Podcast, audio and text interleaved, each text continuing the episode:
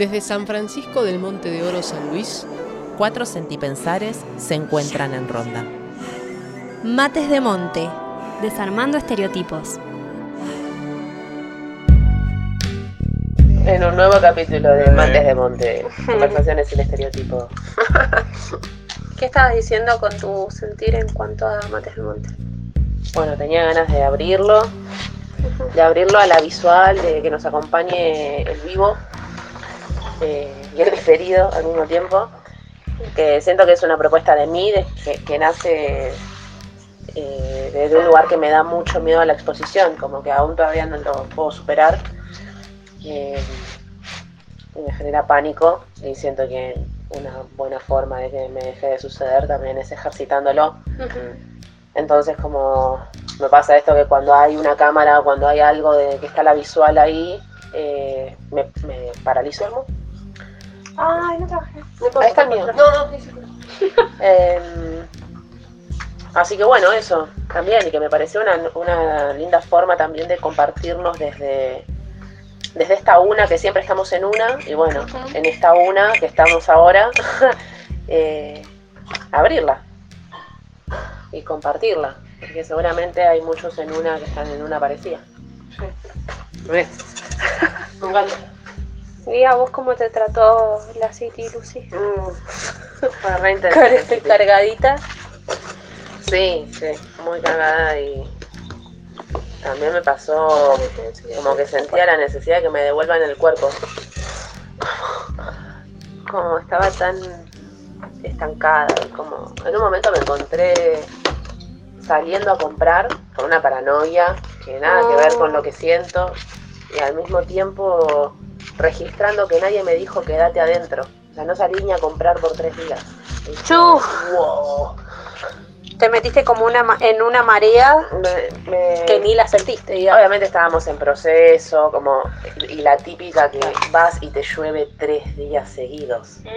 Y era como obvio, estaba lloviendo tres días seguidos y como no te salgo, no sé. No sé, raro, fue muy raro. pero también era, estuvo bueno, como que les vino bien para... Vino bien, vino bien, pero bueno, que- socialmente hablando, como que me llevé esa percepción de que nadie me dijo quédate. eh, Y que sin embargo que no podés salir a comprar, claro, y sin embargo lo hice. Claro. Como esta sensación de que no podía ir a ningún lado, no me podía mover. Igual también a mí me cae mal moverme en Buenos Aires. Como que, eh, no sé, en el, en el último tiempo que viví, siempre igual fui, eso hablábamos también otra vez, de que siempre fui de hacer como millones de cosas, y ir, venir, ir para todos lados.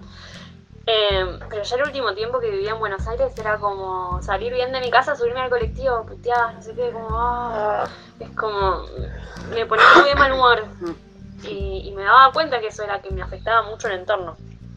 Entonces también como que yo cuando voy a Buenos Aires no, no soy de, de salir. Y además también que, no sé, iba y ya cuando ya no estaba en Buenos Aires iba de visita y todos diciendo, ay bueno, pero veámonos y, y sí, pero también todos quieren que les des como cierta eh, prioridad y que no se quieren juntar con otras personas, solo te quieren ver a vos sola y vos decís, pero... Y vengan a mi casa también, como porque yo no tengo que ir a visitar a, a todos. Y, y, y nada, esa demanda y esa cosa que también digo, muchas veces ni siquiera aviso que voy. Ah, estás en Buenos Aires. me pasó algo re loco también que me agarró en Capital cuando anunciaron que iban a cerrar por nueve días. Mm, En dos días. Onda, váyanse todos a la mierda. en- y les estamos avisando. claro. Dos horas tardé para ir de Caballito a San Martín. Dos horas. Porque todos se fueron. Como Claro. agarraron sus cosas y se fueron. Y. No, bueno. Eso fue un estresazo. Me puse a llorar en el auto. Era como, no puedo creer ¿Qué que está sucediendo esto? hace 20 minutos estoy en una cuadra. No lo puedo creer. Y esta sensación de encierro, porque me decís, bueno, tenés que esperar 20 minutos, me bajo del auto, no sé, me voy a caminar, vuelvo. Algo, Pero no, pero no. confinada. Pasito a pasito es. No, no, no, casi muero. casi me, me agarra violencia arriba así. me puse a llorar. Me di cuenta igual que estaba triste en ese momento, me ayudó. Pero mm, no estuvo bueno. Aguanta el monte. Qué loco, mucha agua. Ah, De repente fuiste, llovió, lloraste. un montón. Y es que viste que cuando ya uno sale de, de eso, va, yo lo sentí mucho cuando fui. Fui un, dos veces a Buenos Aires, una a ver chiquititas de chiquita, obviamente, a ver chiquititas, y otra, eh, las fotos, chicas, la coreografía, yo parada, tipo ahí estaba en el escenario. Las ni- chicas me miraban como, "Esta, ¿qué le pasa? Em, y otra fui eh, a visitar a mis amigas, que nos dijimos vamos todas. Y fue una semana. Y terminé enferma. Mm. Em, Terminé con fiebre, recontra dopada, durmiéndome en los colectivos porque tenemos una amiga recontra organizada que había hecho toda una agenda para eh, llegar a todos los lugares que queríamos conocer en una semana. Por Oh. tiempos, con comidas, con, eh, contemplando bondi y todo. Qué. Sí. Y, y no, no, no lo toleré, pero sí me di cuenta de eso, como, como que uno entra en una energía que no te das cuenta. No. Y de repente estás caminando a mil y eh, como multitasking, cosas que en general me recuestan acá porque los tiempos son más como... Allá era como tuki, tuki, tuki, tuki, tuki, tuki, tuki, todo el tiempo. Y claro, después, cuando hablaba con un amigo, que es enfermero me dice, Bel, este, sos como un bichito de un ambiente que se metió en otro y quiso jugar a que le salía, claro. Más vale que te vas a enfermar. Es como que reaccionó todo tu organismo a Buenos Aires, pero yo me sentía re bien, le digo, a mí me encanta escuchar en las mañanas todos los autitos, los bocinazos, el tuki tuki. Sí, todo bien, pero tu cuerpo no, ¿ves? No, no, Un montón, ¿eh? insostenible. Qué loco, ¿eh? Igual me gusta, para visitar. No sé si Sí, viviría. Un ratito. Un ratito. Pero sí creo que esa sobreestimulación que hay posta, yo me vi re resolutiva en un montón de cosas que en general no las resuelvo. Sí, Es que yo pienso que la última vez que fui a Buenos Aires como que sentí que como algo de esto de la energía, ¿no? De- y que hay tanta gente vibrando de una forma que por más de que vos, eh, pensando por ejemplo en el COVID, como que es imposible aislarse y decir, bueno, yo esto no, no entro en este miedo, en esta psicosis, porque todos están, y por más de que vos no es- quieras estar ahí, estás rodeado de tanta esa energía, que es imposible como que te atraviesa Claro. vas caminando una tele que te llega con una información, la gente hablando en la calle que te mete esa información, y ya mismo la energía, aunque ni siquiera la escuches, aunque estés No. con auriculares escuchando música zen, te... te- y eh, digo, el, el- el COVID es como más claro, pero en todo es así. En esto del acelere, en esto de hay que ir más rápido, eh, bueno, y no sé qué, la inseguridad, el miedo, la psico... todo. Esa, tremenda. Y además Pero- irlo naturalizando, yo creo. Porque Claro.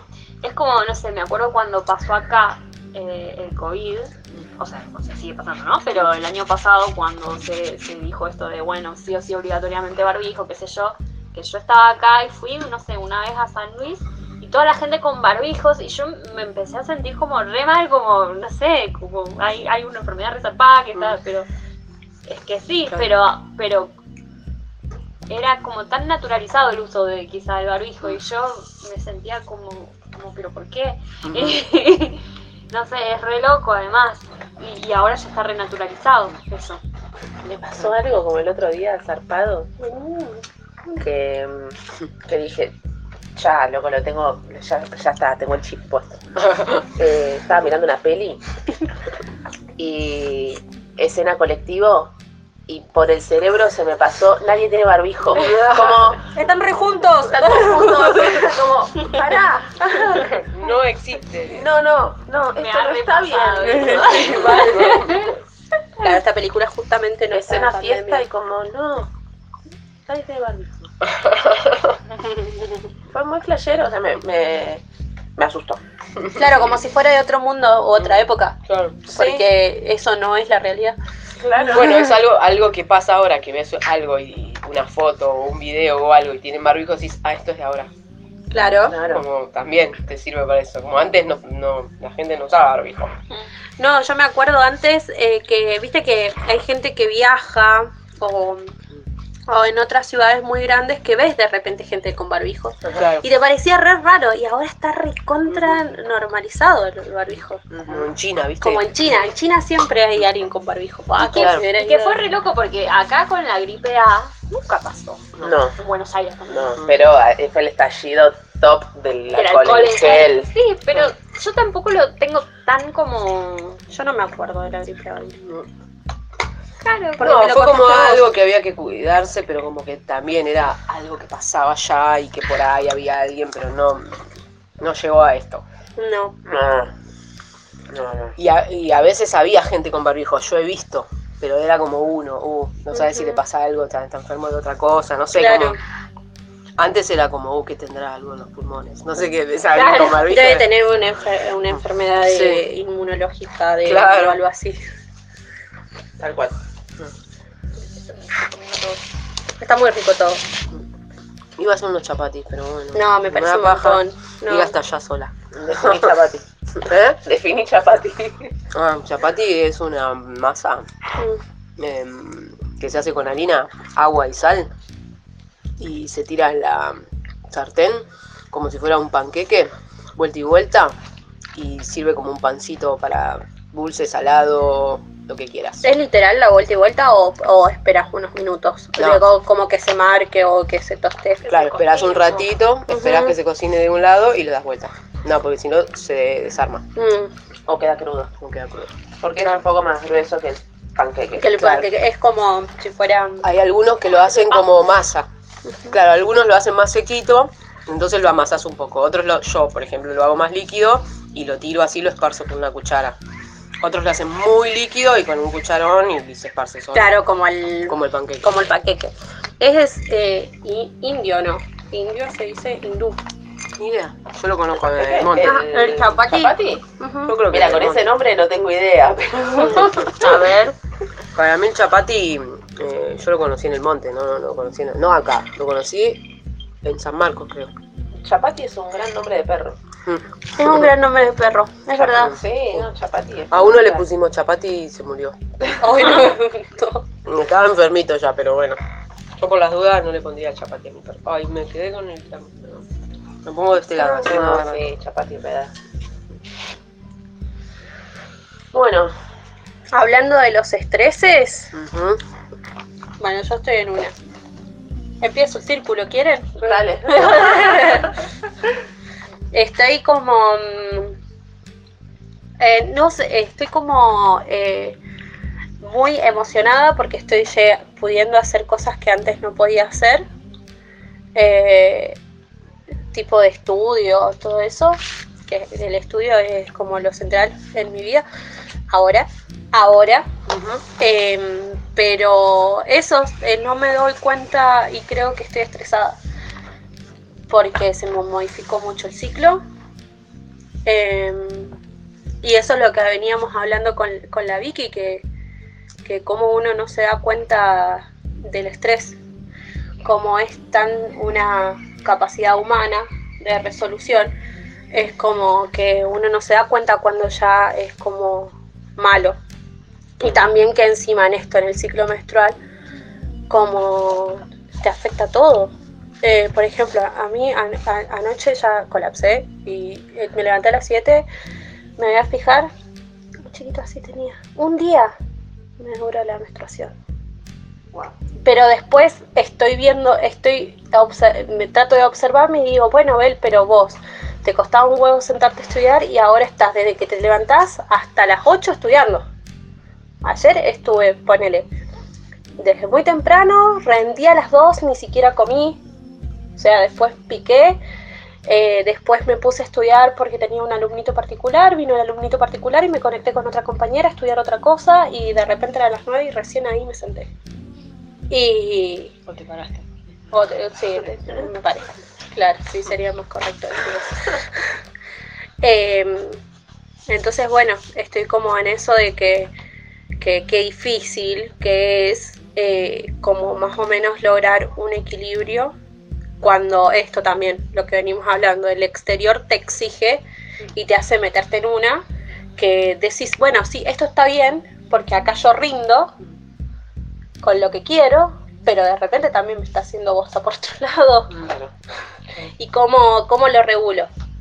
Justo ayer hablamos de eso con Lulu, que en algún momento estaría bueno leer a Casilda. Mm. Casilda trae este concepto de la autorregulación. Mm,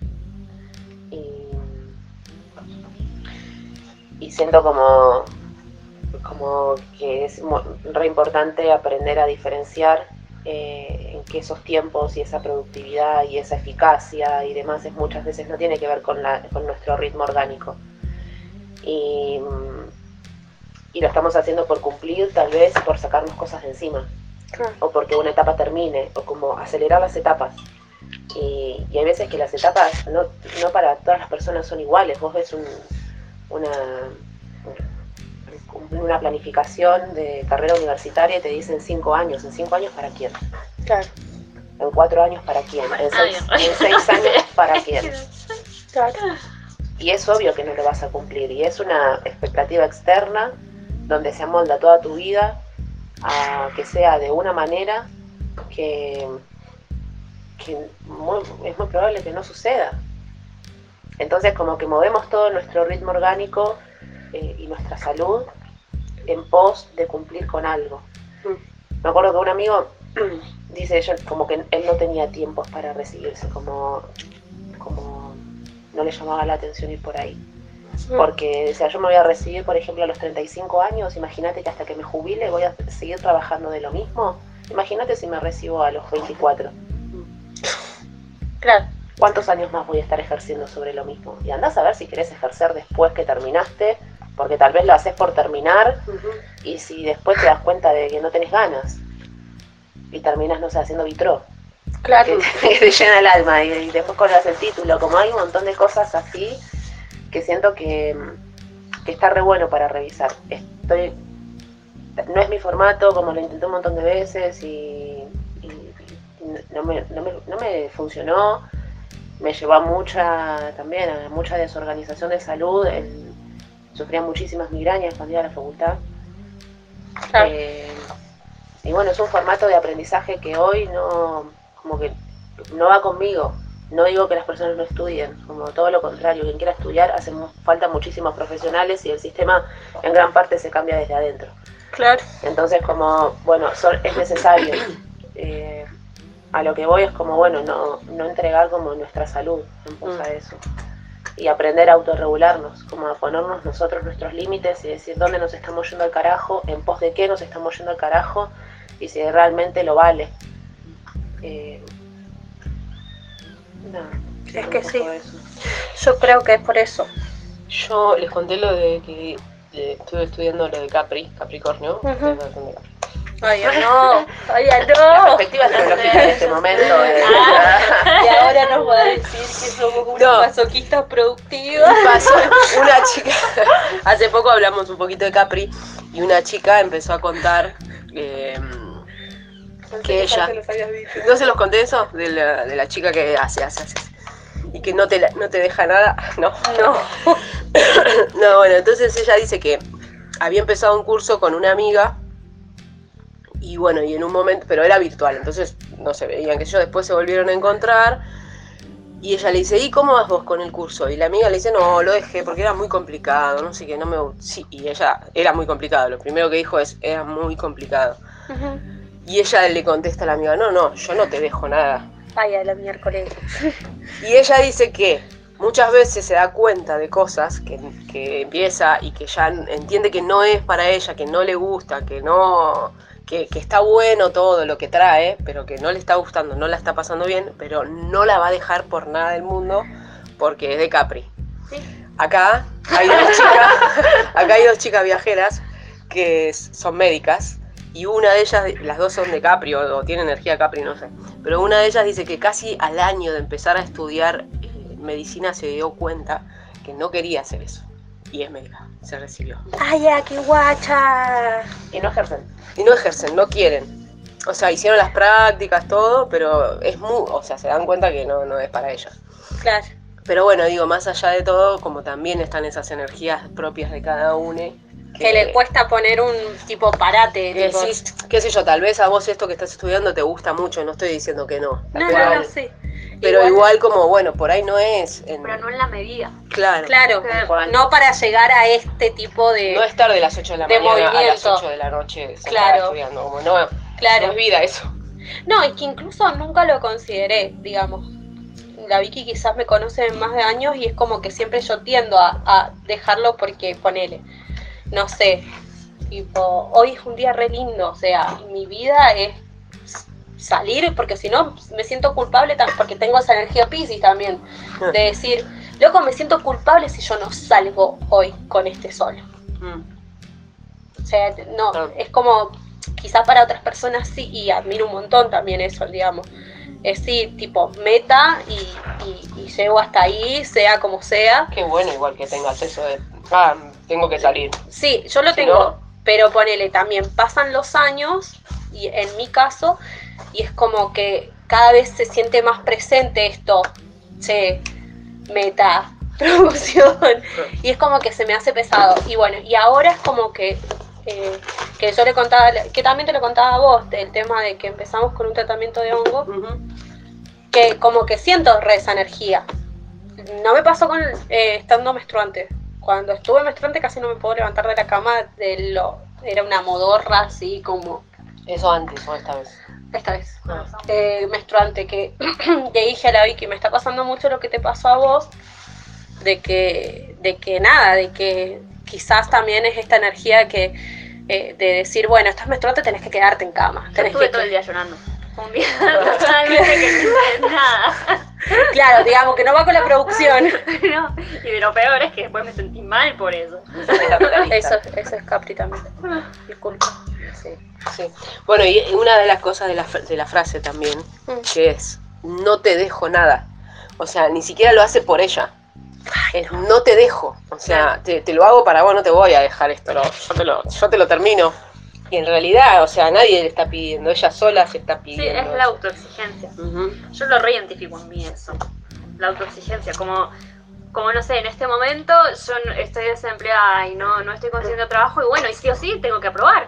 Porque no estoy haciendo otra cosa. Por más que, es tu trabajo en la que facultad vea que releo un párrafo tres horas y, y no estoy avanzando, en vez de decir como vos de, bueno, el día está hermoso, bueno, me voy a tomar un recreo, no, me voy a quedar soltada porque esto lo tendría que haber leído. y capaz que no hago ni una ni la otra. Claro. Pero igual a mí por, también me pasa por esa autoexigencia. Yo siento que a mí algo que me funciona un montón eh, es escuchar en, en esto de poder diversificarse, porque cuando después, como mientras, siento que mientras menos tiempo tenés, más tiempo aprovechás.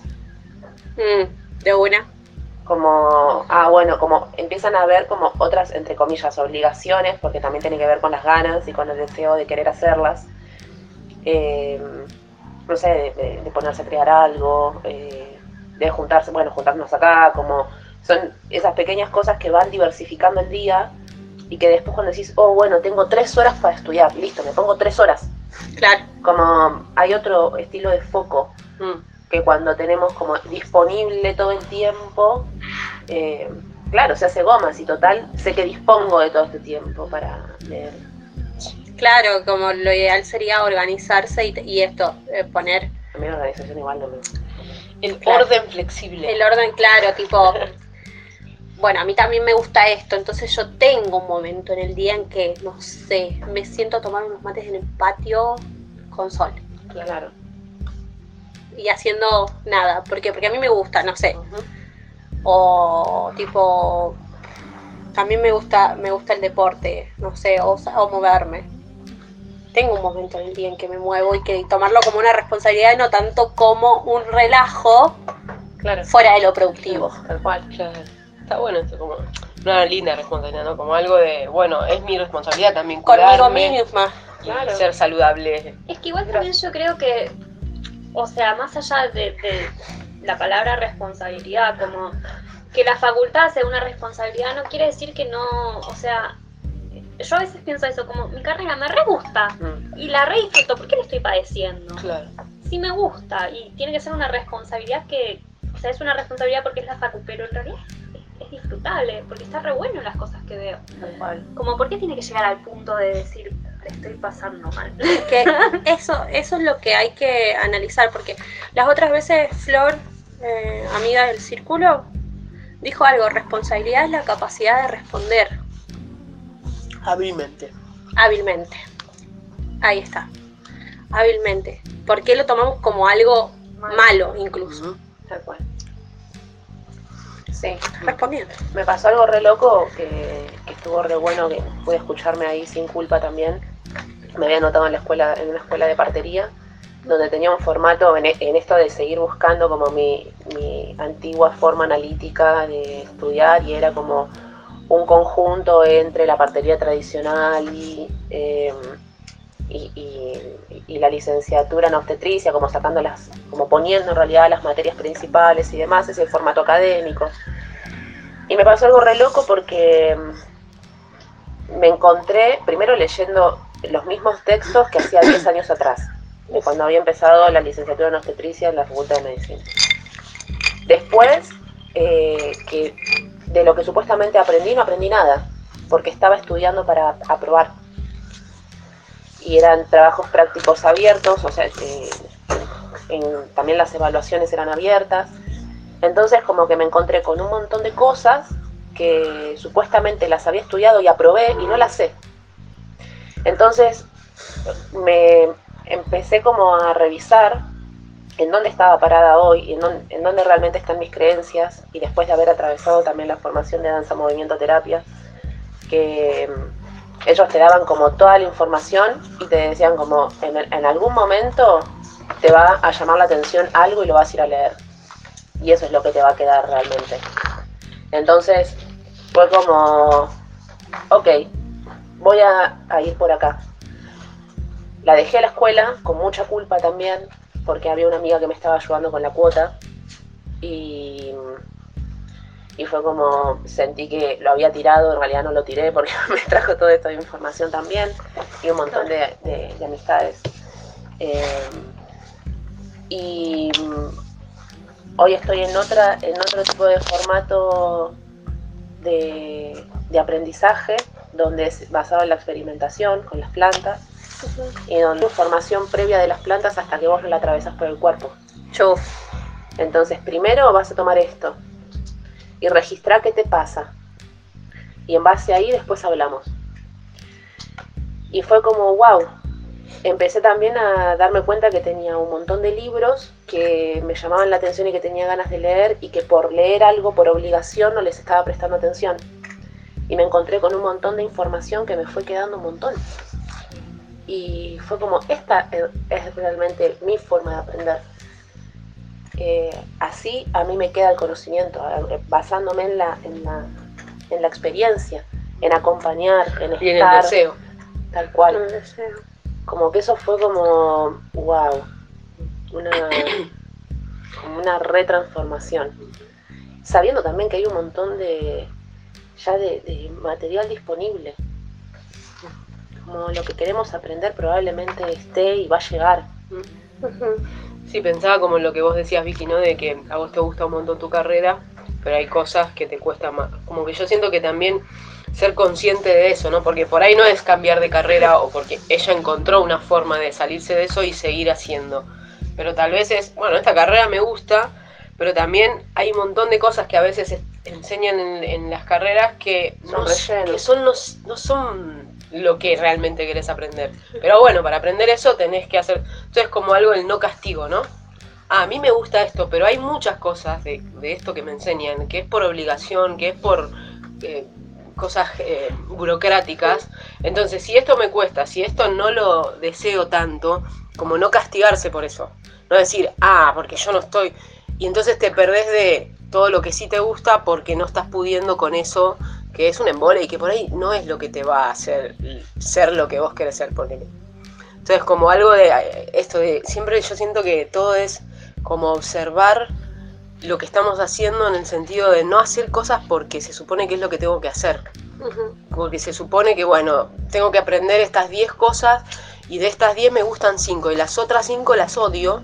pero bueno, las tengo que aprender. ¿Cómo hago, cómo, cómo hago eso? Y, y sin castigarme y sin perderme del otro, porque en realidad lo, lo pesado te, te saca el foco de lo que vos realmente querés.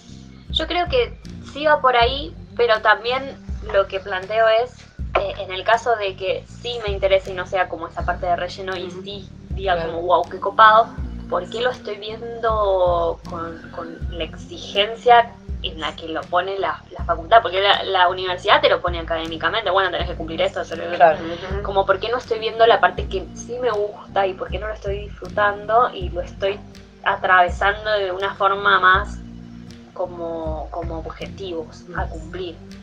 Y porque toda la vida fue así. Claro, yo creo que igual también es en parte, estoy cursando un montón de materias y creo que es eso de, de- en la medida en la que lo estoy haciendo. O sea, capaz que, que la respuesta sea dejar menos materias, pero a la vez dejar más materias, pero a la vez también yo me estoy obligando a hacer porque digo, bueno, no estoy trabajando, entonces sí o sí tengo que avanzar con la carrera y bueno, es como, como que hay que encontrar como un punto de equilibrio. Y aparte el juicio de valor que uno se tiene a una misma. Sí. como, bueno, yo no soy val no, no estoy dando un valor en trabajo, entonces lo que yo no tengo acá, como si fuera una cantidad, lo tengo que poner acá, claro, porque yo tengo que tener valor, o sea, ¿y quién te da el valor? Y el de afuera, el que te está viendo. Claro. La facultad, la mamá, el papá, el, lo que sea que para vos signifique el ojo que te está criticando. Y, cu- y, y encima sumarle a que uno ya viene con una estructura que funciona así que es la escuela. Ya tiene ese- esa estructura en la cabeza, entonces eso es difícil poder ver como esta perspectiva tipo, ¿por qué no lo puedo ver como algo eh, que de verdad yo estoy eligiendo y de manera copada, aunque el contexto me lo dé de esta manera? También hay que sumarle que encima te estás relacionando con una institución que es hermosa la facultad, pero también tiene formas de, de relacionarse con las personas, en mi caso, re violentas, por ejemplo. Mm, eh, La facultad de psicología de la UNSL Ah, eh, son una bosta, la mayoría de los profesores. Yo, en general, me encontré con muy pocos que no me ven como una posible competencia. eh, Belu, Belu es una tirabopa, ¿eh? Sí, De vez en no. cuando tira la, la mitad de algo, tipo. Es que, ay, no, ayer terminé re frustrada, te juro. Pero bueno, eh, nada, es como un montón de información tirándote para un lado y vos tratando de, como con una energía positiva, tratar de tirarte para el otro. Y también en este contexto, yo creo. Sí. que por más que no parezca acá en este lugar, es re adverso. Es como. Perdón, pero te juro que me pone mucho más feliz pintar un mural en mi casa que por más que disfrute tocar un blues o disfrute leer un texto de pedagogía, eh, como que quizá no, no, no sé, no, no, no estoy en este momento ahí. Como... Eso iba a decir yo, como que hay algo de los procesos que bueno, tal vez uno tiene que atravesar en algunos momentos. Digo, también no estás teniendo laburo, que tal vez es algo que en la vida te está pasando también para que vos hagas. Digo, como vos y a todos nos pasa, ¿no? Como algo de darnos el espacio, porque siempre decimos, bueno, o trabajo o estudio, o bueno, tengo un hijo, como las responsabilidades que, oh, si no tengo nada de esto, tengo mis procesos internos que me pasan, que me estoy conociendo, que estoy entendiendo que... Y que esas cosas no se les da valor porque pareciera que no, no son importantes, como no se ven. eh, por ahí vos en este momento, de hecho muchas veces estás contando, ¿no? Porque estoy en una y estoy pensando esto y... Y bueno, y todo eso, es un laburo y un desgaste de energía que claro, que después tenés que leer un libro y no podés concentrarte porque adentro tuyo te están pasando un montón de cosas que no, que tu energía no está ahí. Y como eso también es una forma de observarse, ah, ahora me está pasando esto y respetarlo también y, y- y abrazarlo también porque eso siempre es, bueno, o estudio, o trabajo, o esto, a todos nos pasa, como es, ah, soy una vaga porque no tengo, un- no estoy trabajando todos los días, no sé cómo no, o sea, es y además, yo por, por lo pronto pienso que yo no quiero ese tipo de cosas. No quiero un trabajo de todos los días, como algo de, de todo eso que construye este sistema y que sostiene este sistema, como cómo dejarlo. sin dejar de hacer lo que queremos y, y estando, ¿no? Pero cómo, cómo transformarlo a- para el lado del placer y de los deseos de esto, estudiar desde el placer, si no, no. Claro. Eh, eh, y si necesito no hacer un tiempo y esperar y, y, eh, como que hay algo de eso, del vacío de no hacer nada, que es, ah, no, ¿y cuándo va a terminar? No voy a estar toda la vida así. Y no, porque seguro que no vas a querer estar toda la vida sin hacer nada, porque a nadie le pasa eso. Como que por ahí estás un año, que es una locura estar un año sin hacer nada. Pero seguramente adentro de van a pasar unas cosas tan increíbles que después todos los otros años que hagas no vas a poder parar de hacer cosas. Pero como que son procesos que no nos, no nos permitimos. Como que es muy, o muy poca gente, porque no sé, porque no necesita trabajar o porque no necesita. Como que el sistema ya no te deja, no te deja poder decir, bueno, no hago nada. Eh, Como que es. Y, y sobre todo es difícil para vos misma decirte, permitírtelo. Como que no, hay que hacer. eh, y no, basta, no hay que hacer nada, basta, ya hay demasiadas cosas en el mundo. Vuelvo, a vuelvo a, a- a lo de di- diversificar el cotidiano, Ujú. como que son sumamente importantes los espacios nutritivos para poder después nutrir eh, tal vez algo que no está como, o, sea, o que está desde la obligación, o que tiene un exceso de responsabilidad, o que tiene un- una carga distinta, porque si es como una carga, hasta que a nosotras también nos va a llevar un montón de energía el sostener eso. Entonces, como es importante que pintes un mural, Claro. Es re importante Claro. que lo hagas, que, que- que sea tu espacio de nutrición, sabiendo que eso también va a estar cotidianamente y no que sea todos los días, qué sé yo. Y si tiene que ser todos los días, que sean dos horas de ponerle un mural todos los días, que ese espacio sea la nutrición para después poder seguir sosteniendo algo que hasta que no se transforme va, va a ser de, de sustente, de peso. Y ahí de a poco como ir alivianándolo, como que también estamos esperando que las transformaciones sean de, de pedido ya, ¿no? Como de clic.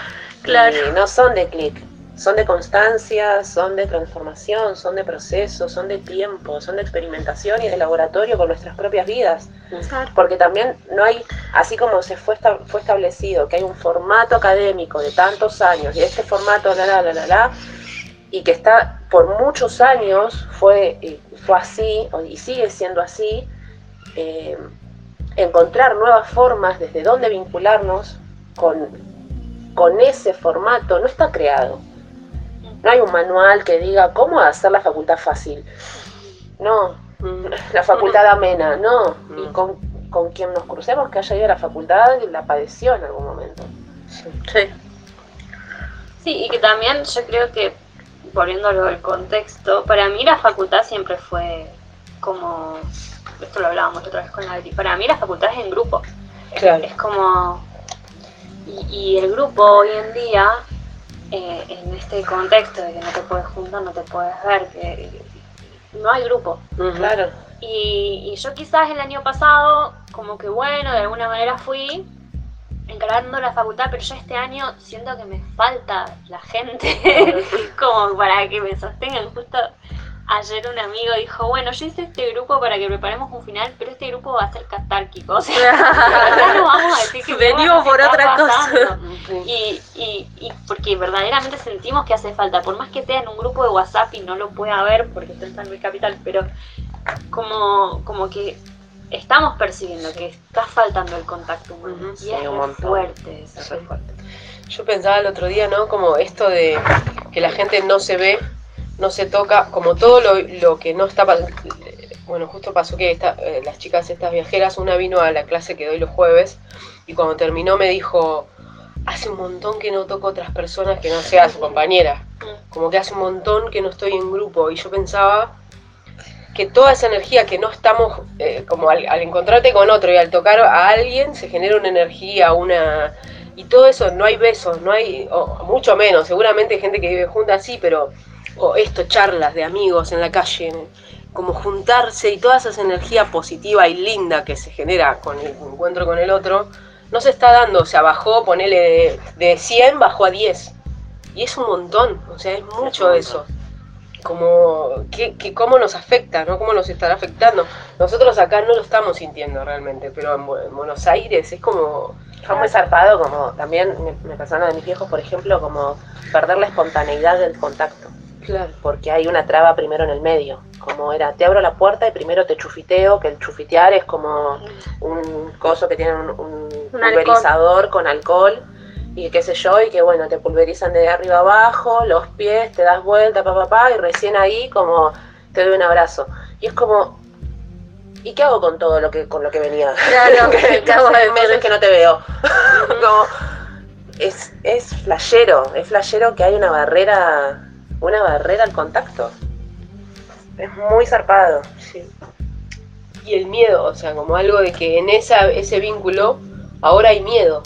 En que antes era, bueno, te abrazo, listo. Es mínimo tal vez, en, en menos más, depende de la persona. Pero que haya miedo a tocar a alguien o a... a- a- es una cagada.